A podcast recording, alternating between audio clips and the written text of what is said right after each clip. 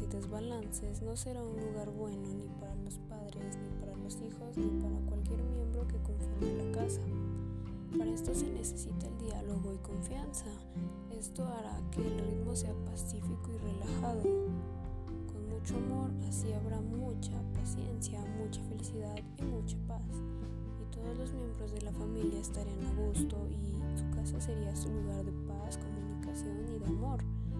Todos los que socializan en casa deben tener en cuenta que se debe de cooperar, cooperar dando confianza, comunicación y amor, pero que también se debe de cooperar en el aseo de la casa y que eso se vea como un apoyo que se comparte en la familia y más allá del aseo en casa que es barrer, trapear, lavar, también cuenta todas las actividades que se ponen ahí como cocinar, ayudar a las tareas entre todos y así todos estarán más unidos y en vez de verlo como, el aseo de ash que hueva tenemos que limpiar lo verán como una actividad diaria en la cual todos se sienten a gusto, se sienten felices y todos se ponen a hacerlo sin rezongar, sin decir malas cosas y estarán a gusto.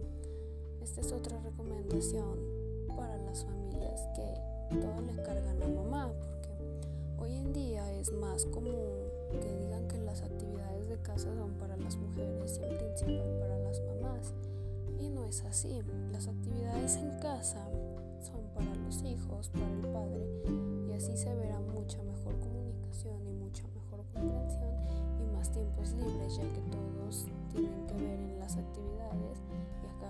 rápido y hay más tiempos libres para pasar entre familia.